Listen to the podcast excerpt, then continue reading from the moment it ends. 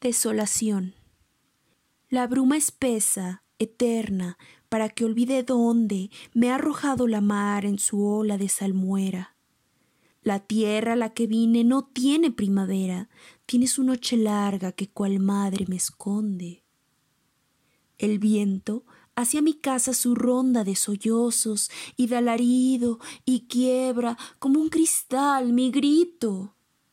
Y en la llanura blanca de horizonte infinito miro morir intensos ocasos dolorosos.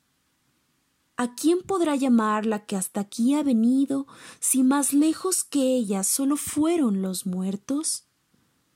Tan solo ellos contemplan un mar callado y yerto crecer entre sus brazos y los brazos queridos.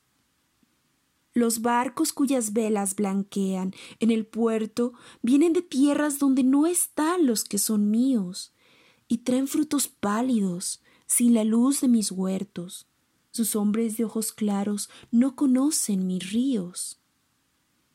Y la interrogación que sube a mi garganta al mirarlos pasar me desciende vencida, hablan extrañas lenguas y no la conmovida, lengua que en tierras de oro mi vieja madre canta.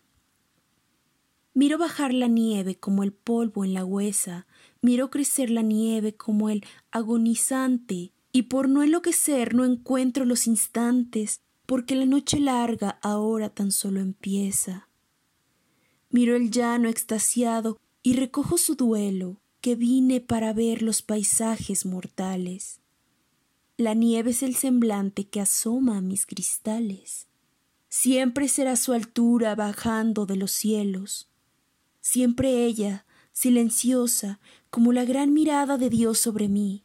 Siempre su azahar sobre mi casa. Siempre como el destino que ni mengua ni pasa, descenderá a cubrirme, terrible y extasiada.